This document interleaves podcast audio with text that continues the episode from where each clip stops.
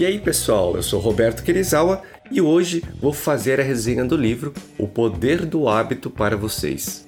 O livro O Poder do Hábito é um dos livros que já li mais de três vezes e com certeza irei continuar a ler por inúmeras vezes ainda. Isso porque é o tipo de assunto que me intriga. É incrível parar para pensar e começar a compreender como nascem os diversos hábitos que criamos ao longo da vida. O hábito pode determinar o sucesso ou o fracasso. Você tem noção que os hábitos que colecionamos no decorrer de nossas vidas podem determinar nosso sucesso ou nosso fracasso?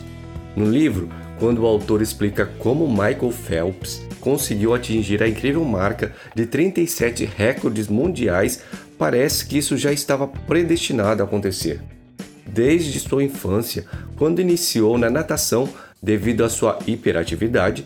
Seu treinador identificou que ele tinha um biotipo próprio para se tornar um campeão.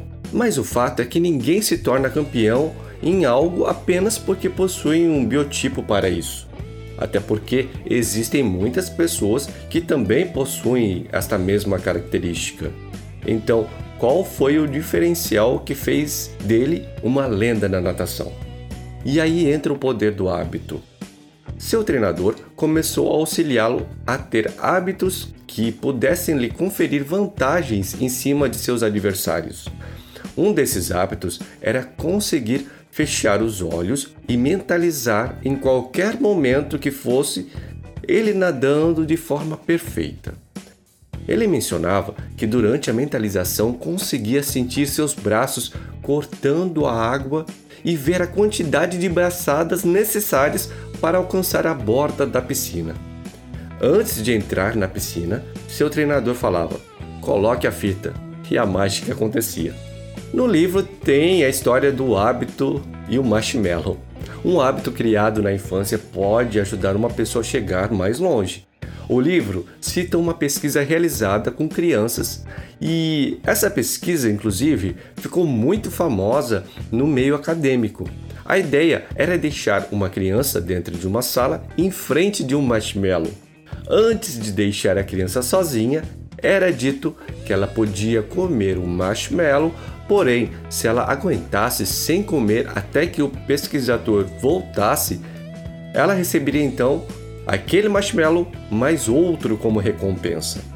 Os pesquisadores queriam ver quais crianças seriam capazes de deixar de lado o prazer imediato de comer um marshmallow para poder comer dois posteriormente.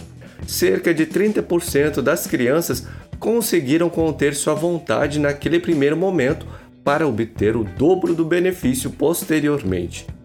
Anos mais tarde, ao verificar como estavam as crianças, agora adolescentes, perceberam algumas características interessantes nas crianças que conseguiram controlar a sua vontade. Essas crianças tinham tirado notas maiores no SAT, que seria o Enem do Brasil, e tinham um histórico escolar melhor.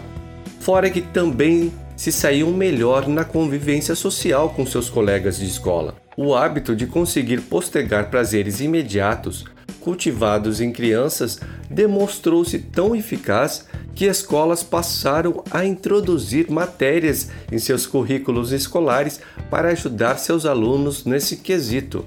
Também tem a parte do livro que fala-se para tomar cuidado com os maus hábitos. Né? O poder do hábito é tão forte que as pessoas os fazem sem ao menos perceber isso elas praticamente agem no automático. Isso acontece com a maioria das pessoas que roem unhas, estalam os dedos, ficam conferindo se a porta está fechada, atacam a geladeira nas mais variadas horas do dia e coisas desse tipo. Infelizmente, o hábito, na maioria das vezes, nasce de forma inconsciente e quando percebemos já está lá instalado em nossa rotina.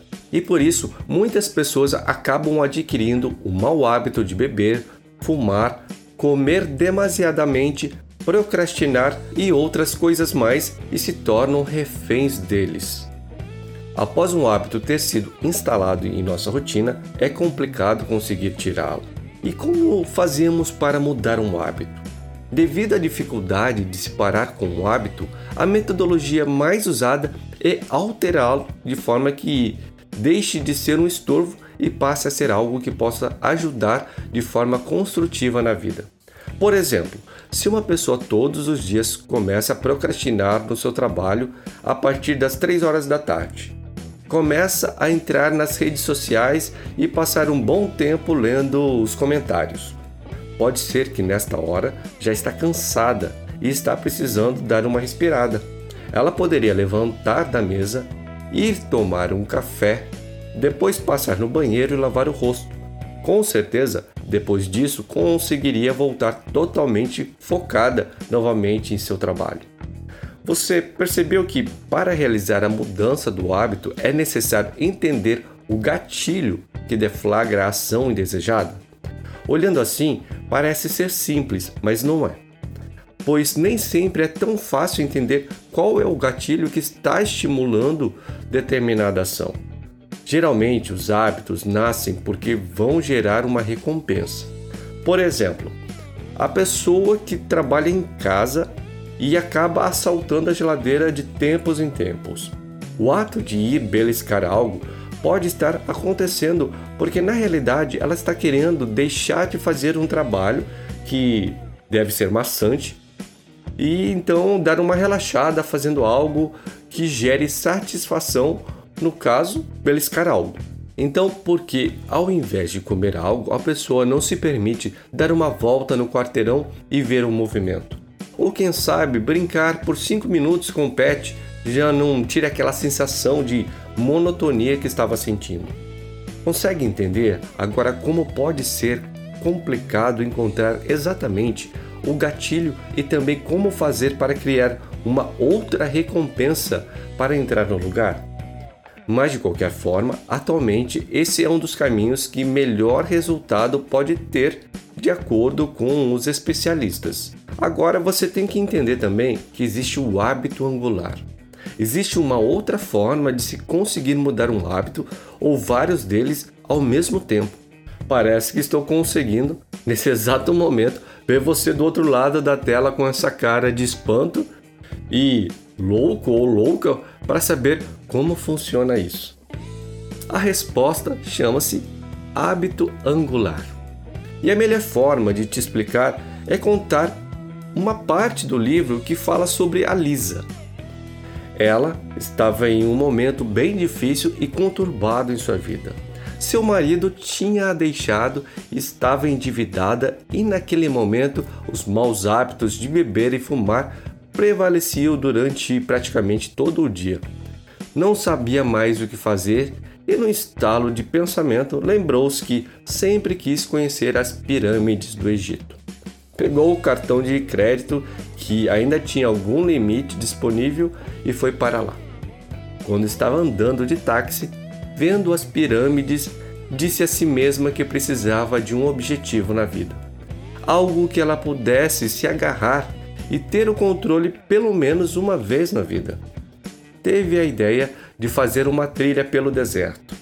Sabia que a ideia era maluca, pois estava fora de forma, com sobrepeso e não tinha dinheiro algum no banco.